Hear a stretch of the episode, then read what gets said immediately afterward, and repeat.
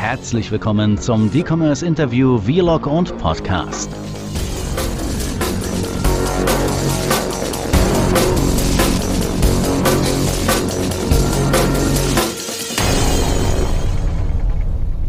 Herzlich willkommen, Matthias Bosch. Matthias Bosch vom gleichnamigen Unternehmen, da kann er gleich noch was zu sagen, wie das zustande gekommen ist, ähm, ist heute mein Gast. Ähm, wir reden über eine Digitalisierungsmaschine und was das denn alles für Vorteile bringen kann, nicht nur in dem E-Commerce, sondern eigentlich in der gesamten Industrie, industriellen Verarbeitung. Ich glaube, das wird ein ganz, ganz spannender Talk heute. Ähm, herzlich willkommen, Matthias. Stell dich doch mal vielleicht kurz vor und dann habe ich da auch direkt die ersten Fragen zu dem, was du da auch machst. Danke, danke für die Begrüßung. Ähm, danke, dass ich heute hier sein darf. Freue mich ganz arg auf den, auf den Austausch. Ähm, mein Name ist Matthias Bosch. Äh, kurz ein paar Takte zu mir. Ich verantworte den Vertrieb von Bosch Cognitive Services. Ist eine kleine neue Einheit innerhalb der Robert Bosch GmbH. Und ähm, ja, wie Dietmar schon gesagt hatte, wir konzentrieren uns auf, ähm, auf die Digitalisierung von Produkten und zwar die Erstellung von digitalen Assets. Ähm, und später dann mehr dazu. Digitale Assets, das hört sich ja schon mal äh, interessant an. Ne? Ich habe auch gerade schon gesagt, so Digitalisierungsmaschine. Was stelle ich mir denn da vor? Läuft dann so ein Roboter durch die Werkshallen und digitalisiert alles? Oder kannst du es so ein bisschen versuchen, mal, ähm, weil wir auch sehr viele Zuhörer ja über den Podcast haben, das mal so ein bisschen zu visualisieren mit deinen Worten? Was ist das eigentlich, was ihr tut? Vielleicht erstmal den ersten Schritt der Datenlage. Also, was tut ihr? Was ist diese Erfassung? Also, im ersten Schritt äh, erstellen wir Bilddaten und Stammdaten von Produkten die heute entweder gar nicht vorliegen oder in einer schlechten Qualität. Und wie das Ganze passiert, ist eigentlich nichts anderes wie eine, ähm, ich sage es mal übertrieben, eine relativ große Box, in die ich ein Produkt reinlegen kann. Mhm. Und dann werden von allen verschiedenen Perspektiven Fotos davon erstellt. Und zwar reale Fotos, also fotorealistisch, das ist alles äh, Full HD, also hochauflösend. Plus wir erfassen Gewicht und Stammdaten. Und damit haben wir eine Datenqualität, mit der ich verschiedene Use Cases bedienen kann. Ähm, und das Ganze innerhalb von circa zwei Minuten pro Produkt. Das heißt, es ist eine relativ große Masse, die wir da im Durchsatz bekommen. Mhm. Ähm, und äh, die und ist so ein bisschen, ja, wir nennen das das Arbeitstier. Also ist quasi so keine Fotobox, wie man es so klassisch als verlängerter Arm vom Fotografen, sondern wirklich für, für, für Industrieassets gedacht. Ähm, genau. Kannst du so ein bisschen was sagen, wie viele Bilder macht ihr denn dann in diesen zwei Minuten oder wie, wie stelle ich mir das vor? Also ähm, es sind im Durchschnitt, würde ich sagen, um die 200 Bilder. Durchschnitt, ähm, weil es Einzelprodukte gibt. Teilweise gibt es irgendwelche Sets. Also kennt man irgendwie, man macht eine Box auf und dann sind da drei, vier, fünf, sechs mhm. Einzelteile drin, die dann positioniert werden müssen. Und dann ist natürlich das Produkt mal von zwei unterschiedlichen Seiten interessant. Ähm, ich möchte das von zwei Seiten sehen und dann muss es noch umgedreht werden. Dann werden der Durchschnitt sind um, um die 200 Bilder. Und, und jetzt, ja, ja. erzähl. Ähm, also, und okay. Ähm, also die Frage, die, die, die, ich mir dabei stelle, ist, ich habe jetzt 200 Bilder. Ähm, kann ich daraus dann auch direkt so Rendering-Modelle machen oder was habe ich dann? Habe ich jetzt einfach 200 Einzelbilder? Kann, wie, wie, wie gehe ich damit um? Was mache ich mit all diesen Daten? Ja, also im ersten Schritt der Standard-Use-Case, und das ist eigentlich, was wir gerade spüren, wenn wir mal B2B reinschauen, ist einfach dieser E-Commerce-Case, dass ich überhaupt Bilddaten hätte gerne von, von meinen Produkten. Mhm. Und zwar, das Schöne ist, bei uns gibt es eine 360-Grad-Rotationsansicht aus zum Beispiel 30 Grad. Das ist so der Wohlfühlwinkel, den wir Menschen haben, wenn wir auf den Tisch schauen bei einem Produkt. Mhm. Und das kommt standardmäßig daraus. Ähm, es lassen sich theoretisch auch 3D-Modelle damit aufbauen, nicht vollautomatisiert an der Stelle. Ähm, und, und das Spannende ist eigentlich, dass die Daten vor allem bei der Menge, also 10.000, 20.000, 30.000 Produkte in einer strukturierten Art und Weise bei uns in der Cloud verarbeitet werden und ich die nachher über eine Standardschnittstelle abziehen kann. Und ich kann nachher sogar sagen, ich hätte gerne jetzt nur das Bild aus 30 Grad und eine Rotation von 5. Mhm. Ähm, und das würde ich gerne nehmen für meinen E-Shop und dann irgendwo einspielen und das bekomme ich da raus. Plus, und das ist eigentlich das Spannende, wir können verschiedene Stufen von Post-Processing aufschalten, so nennen wir das. Das heißt, es ist eine Art Veredelung von diesen Bilddaten. Also nicht nur das Rohbild, sondern freigestellt mit einem weißen Hintergrund oder sogar noch teilweise irgendwie manipuliert in Anführungszeichen. Und das ist so der einfachste Use Case, den ich dafür relativ kleines Geld generieren kann. Du hast aber auch gesagt, dass du nochmal ein anderes Thema hast, das wäre ja die Vermessung. Ne? Also du hast ja gesagt, du, du, du gibst halt auch Gewicht und Maße gleich mit. Wie stelle ich mir das vor? Also die Produkte kurz am Anfang bei der Erfassung, wenn wir die ID erfassen, werden die kurz abgewogen. Dann nehmen wir das Gewicht mit rein, können brutto, netto, also mit Verpackung, ohne Verpackung, kann alles mit erfasst werden und quasi im Stammdatensatz hinterlegt. Und in der Maschine selbst, während dem Fotografiedurchlauf, werden gleich noch die Maße mitgenommen. Da ist ein Laserscanner drin, ähm, der im Prinzip so eine Art, wir nennen das Bounding Box erstellt. Mhm. Dadurch bekomme ich relativ gute Logistikdaten und kann die wieder einfließen lassen in meine ERP-Systeme, ähm, um meine Stammdatenqualität zu verbessern. Ähm, und das passiert quasi automatisch nebenbei. Das heißt also, deine Kunden sind dann eher, ist dann ein Produzent im industriellen Umfeld oder wer, wer sind die Kunden für sowas? Oder auch tatsächlich der, der, der Schuhhersteller, der, der 2000 Paar Schuhe hat? Oder wie, wie stelle ich mir das vor? Ähm, es sind im Hauptbereich sind es Industrie- und Automotive-Kunden. Es können entweder die Originalteilehersteller selber sein oder die Teilehersteller, dann aber auch genauso die Händler, die ein großes Interesse dran haben, die vor allem diese Distributionsnetze nachher ausführen und, und leben und dann bis in den Service reingehen, wo irgendwelche Lieferfahrzeuge zum Beispiel beschickt werden müssen mit verschiedenen Produkten, wo es auch um, um ähm, Warehouse Optimization geht. Ähm, das ist so die, die Kerngruppe. Kurz die Verbindung zu den Schuhen. Ja, auch ich glaube, und da sind wir einfach auch ein bisschen demutig an der Fotografie ist die Maschine dann doch nicht gut genug, vor allem nicht, was die Geschwindigkeit angeht. Also die Datenqualität, sagen wir immer, ist, ist gut, aber jetzt nicht exzellent. Also immer, wenn ein Mensch irgendwie eine Kaufentscheidung treffen soll, die einen emotionalen Kaufentscheidungsgrund mal zugrunde legt, dann, dann kommen wir an unsere Grenzen. Mhm. Okay. Und ähm, Habt ihr da auch schon erste Erfahrungen damit gemacht? Du hast vorhin gesagt, es gibt es euch äh, relativ neu, aber so neu seid ihr ja gar nicht. In Bezug im Bosch-Zeitalter neu, ja, aber für andere Firmen seid ihr, ihr seid ja kein Start-up mehr, ne? sondern ihr habt doch schon auch das ein oder andere Projekt gemacht. Kannst du vielleicht so, äh, vielleicht mit Namen eines Kunden oder anonym äh, so ein bisschen erzählen, wo sind dann die Vorteile, wenn ich solche Daten habe? Ja, also ähm, uns gibt es jetzt schon, vielleicht zur ersten Frage ganz kurz, uns gibt es jetzt seit drei Jahren circa, wir sind schon aus der Startup-Phase raus, wir haben einen relativ großen Kundenstamm inzwischen schon, die quasi diesen Digitalisierungsservice immer wieder buchen oder permanent nutzen. Ähm, Kunden, um ein paar Beispiele zu nennen, das ist hauptsächlich im, ähm, im Industriebereich, also für Industriebauteile, ähm, sind kleinere Hersteller aus dem süddeutschen Raum, dann sind es irgendwelche Bagger, Kranhersteller, äh, Traktorenhersteller, die, die, so, die man kennt, eigentlich in, in Grün und Gelb und so. Ähm, das, das sind einige dabei und ähm, der Hauptasset ist wirklich, statt die Teile zu einem Fotograf zu schicken, zum Beispiel, in diese Maschine reinzulegen und das im Warehouse, also quasi in der eigenen Produktionsstätte oder im eigenen Lager. Und das darf man nicht unterschätzen an der Stelle. Wenn ich ein Produkt heute zum Fotografen schicke und fotografieren lasse, kostet es Geld.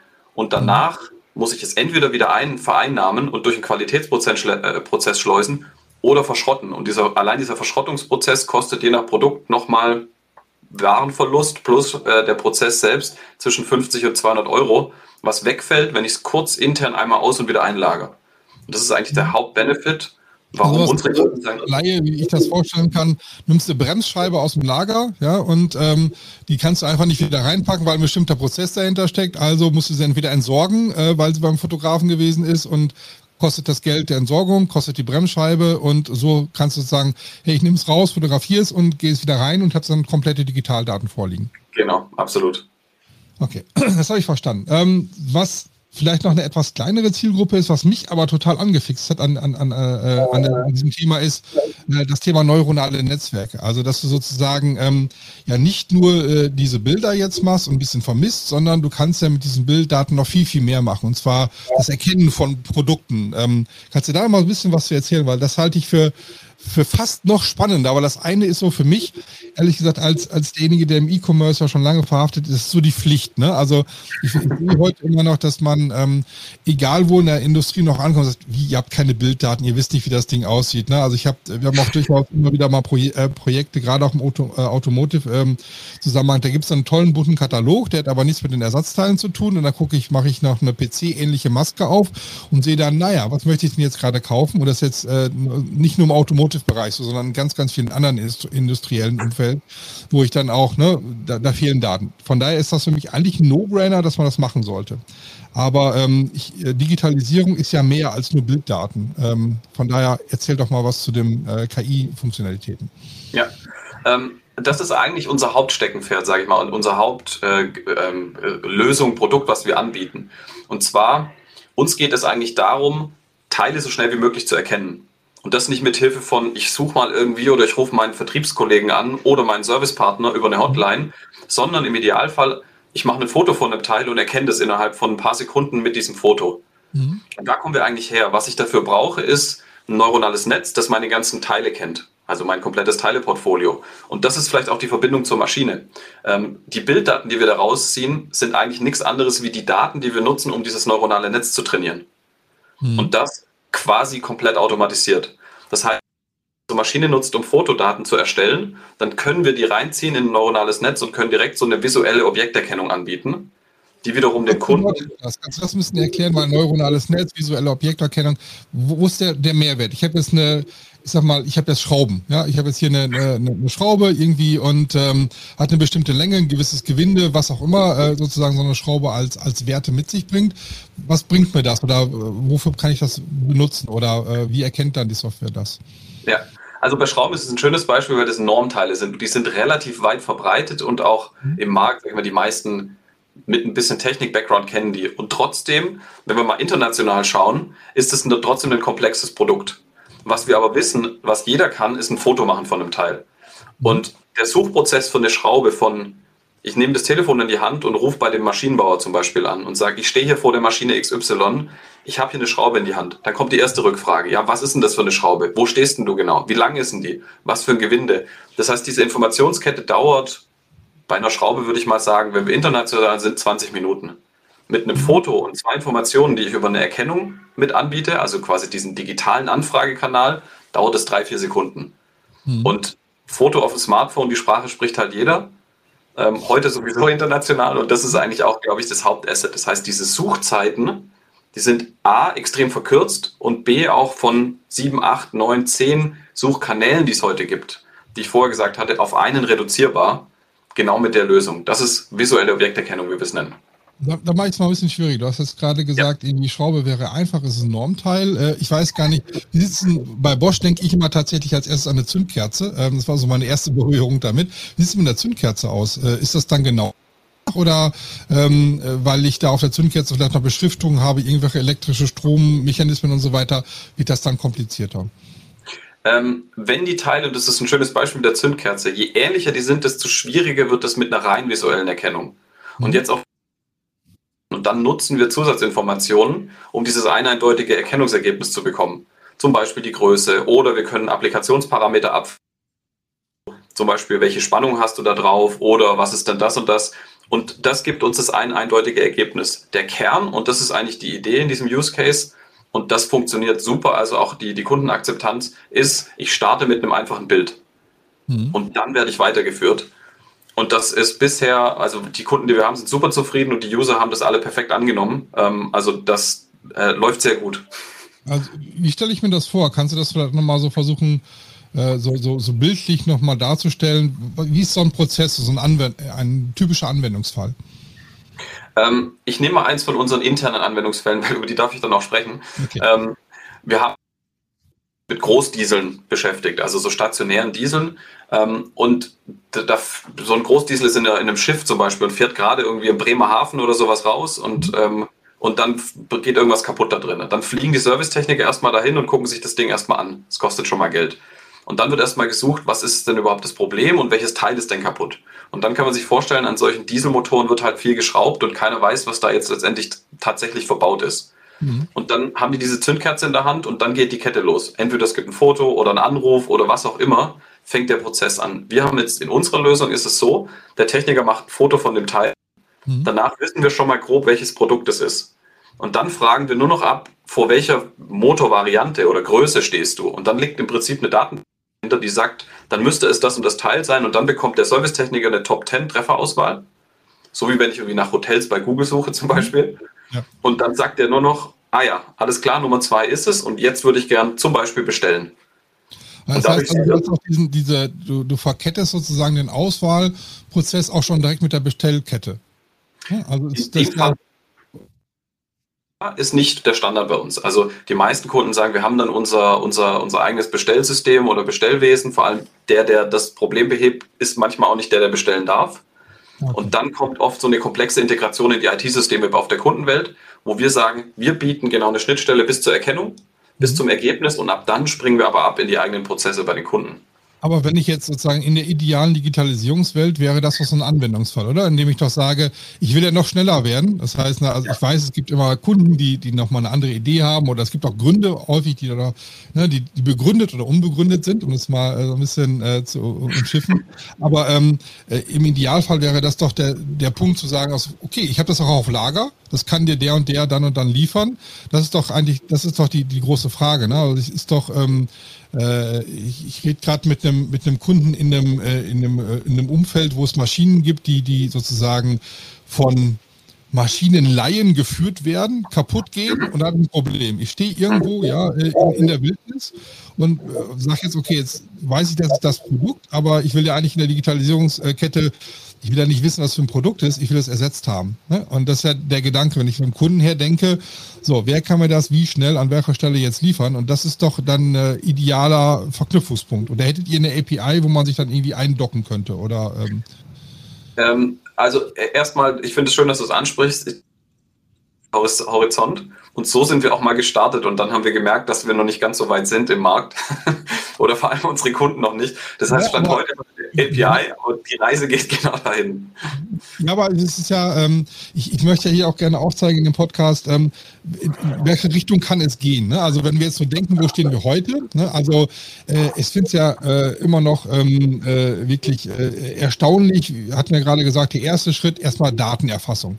Ne? Also Länge, Breite, Höhe, Gewicht, Fotos. Und zwar Fotos aus möglichst vielen Ansichten, damit ich das auch, ne, bei einer Schraube jetzt vielleicht nicht, aber es gibt auch Bauteile, die ein bisschen komplexer sind, ne, wo man dann halt auch wirklich äh, drumherum schauen muss an der Einstellung. Verstehe ich total. Dann ähm, Bilderkennung, dass ich auch weiß, ähm, ich habe ein Foto, weil äh, ich habe ja auch Sprachschwierigkeiten eventuell nochmal über, ähm, darüber hinaus müssen wir uns ja auch nicht so machen, wenn ich an, an Großmaschinen äh, rede, du hast vorhin von Baggern gesprochen, wenn ich mir Bagger überlege, dann denke ich an so, ähm, an so Tagebaubagger, ja, wo dann irgendwie 100 Mann Besatzung drauf sind. Genau. Ähm, wo wo stehe ich dann an welcher Stelle und welches Teil ist das und wer äh, ist sozusagen, ne, wer, wer, schickt mir dieses Foto? Also alles, was ich einsparen kann, verstehe ich, um hier wirklich auch ähm, ich habe ja sofort einen echten Return on Invest. Ne? Also das ist ja. ja nicht so, dass ich, ähm, ich müsste eure, Leust, äh, eure Leistung hier eigentlich in jedem Fall rechnen können, oder? Ähm, bietet ihr sowas an, also so auch Rechenmodelle, weil ich müsste da ja erstmal Arbeit reinstecken und ich kann mir auch vorstellen, wenn ich ein Lager habe mit 20.000 oder 40.000 Teilen, ne, ähm, egal welche Branche, ob das jetzt Heizung Sanitär ist oder ob das jetzt ein Baggerhersteller ist, das ist ja erstmal ein Aufwand. Ne? Ähm, also ist richtig, ja. Wir haben in den letzten zehn Projekten, an die ich denke, ein ROI von, glaube ich, knapp unter elf Monaten gehabt. Ah, okay. Einfach weil diese Zeitersparnis so extrem ist und diese Vereinfachung in diesem Anfrage- oder Identifikationskanal nachher. Mhm. Ähm, und das ist einfach eine Riesenchance. Es stehen Kosten gegenüber, absolut, vor allem für die, ich sage ich mal, Erstdigitalisierung, aber auch da, um mal eine Perspektive zu geben, neuronale Netze an drei, vier Jahren ungefähr 40 Euro pro Teil gekostet. Dass wir mhm. mal ungefähr so eine Größenordnung haben. Das heißt, wenn ich irgendwie 10.000 Teile habe, bin ich schnell bei 400.000 Euro. Das mhm. zahlt keiner. Inzwischen sind wir bei knapp über 2 Euro angekommen. Und diese Kette automatisiert sich immer weiter und auch die Erkennung wird immer besser. Das heißt, der ROI wird immer schneller, immer kürzer. Und das Schöne ist eigentlich an der KI, dass die über die Zeit lernt. Das heißt, ich habe einen Anfangs-ROI und dann wird das aber immer potenter. Das heißt, meine, meine Identifikationszeit wird immer schneller über die Zeit und eigentlich kann ich nur gewinnen, wenn ich so eine Lösung einsetze.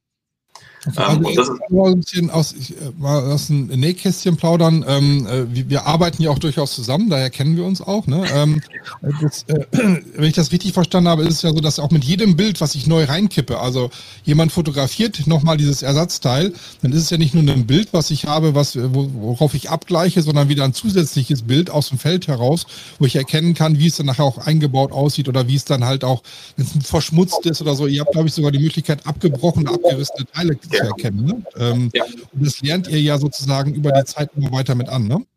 Genau, und absolut. Rechnet ihr denn den ROI tatsächlich nur auf diese Zeitersparnis? Oder gibt es auch Kunden, die sagen, okay, wenn ich die Prozesskette erstmal neu ansteuere, wenn ich gar nicht mehr sage, ich bin jetzt der Servicetechniker und ich habe vielleicht vier Lieferanten, die mir so ein Teil liefern könnten, dann könnte das doch auch eine gute äh, Idee sein zu sagen, ähm, ja, wir automatisieren das weiter und ich kriege auch sozusagen äh, den, den ROI noch besser gerechnet über die, ähm, über die Lieferkette, Geldeinsparung oder dass er immer nur bei einem Händler kauft oder was auch immer. Also darüber lässt sich noch besser rechnen. Machen wir teilweise ja. Das ist eher so, einen, so eine Visionsrechnung und die macht durchaus Sinn, weil ich glaube, da ist dann wirklich noch, noch mehr Potenzial drin. Wenn wir mal die mhm. klassischen Strukturen reinschauen, ist es einfach, sage ich mal, aus dem Bauchgefühl am leichtesten. Ich kann entweder einen Umsatz gegenüberstellen, den ich mehr habe, oder Kosten, die ich einspare. Und eine mhm. Zeitersparnis sind irgendwo Arbeitskosten, die ich habe in irgendeiner Form. Das lässt sich am schnellsten rechnen. Ähm, und das ist eigentlich immer das Schöne, wo wir sagen, der Rest ist dann Benefit on top. Absolut, ich gebe dir recht. Unser Traum ist eigentlich irgendwann diese komplette digitale Kette zu haben. Und dann ist der ROI noch viel, viel größer. Mhm. Ich glaube, das hat schon mal, oder ich hoffe zumindest, noch mal so ein bisschen Eindruck geben können, wie man äh, die Digitalisierung gerade auf, bei, bei diesen Lieferketten oder ne, wenn ich so viele Einzel- und Ersatzteile habe, wo ja heute noch viele sagen, naja, ich, ich habe halt hier eine, äh, eine, eine Teilenummer und äh, das ist sozusagen mein, mein, äh, meine Erkenntnis über das Produkt. Und ähm, kann ja. mir sehr gut vorstellen, dass es darüber noch weiter hinausgeht. Ähm, es hat mich sehr gefreut. Wir sind äh, auch, äh, ich, ich schaue auf die Uhr, 20 Minuten Idealzeit eigentlich. Äh, ähm, aber trotzdem ist es nur grob angerissen. Ne? Also ich glaube, wir konnten dieses Absolut. Thema, was so komplex ist, nur, äh, nur sehr grob anreißen. Und ähm, ich verlinke auf jeden Fall äh, in den Kommentaren nochmal Kontaktdaten und Informationen, wo man noch mehr erfahren kann, wenn man da Interesse hat. Äh, und ähm, bedanke mich erstmal für die Zeit bei dir, Matthias.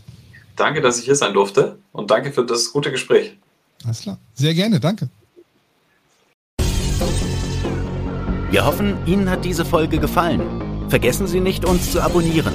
Wenn Sie noch mehr Spannendes zu diesem Thema erfahren möchten, bestellen Sie noch heute den Bestseller Digitale Revolution. Bis zum nächsten Mal, euer E-Commerce-Blog.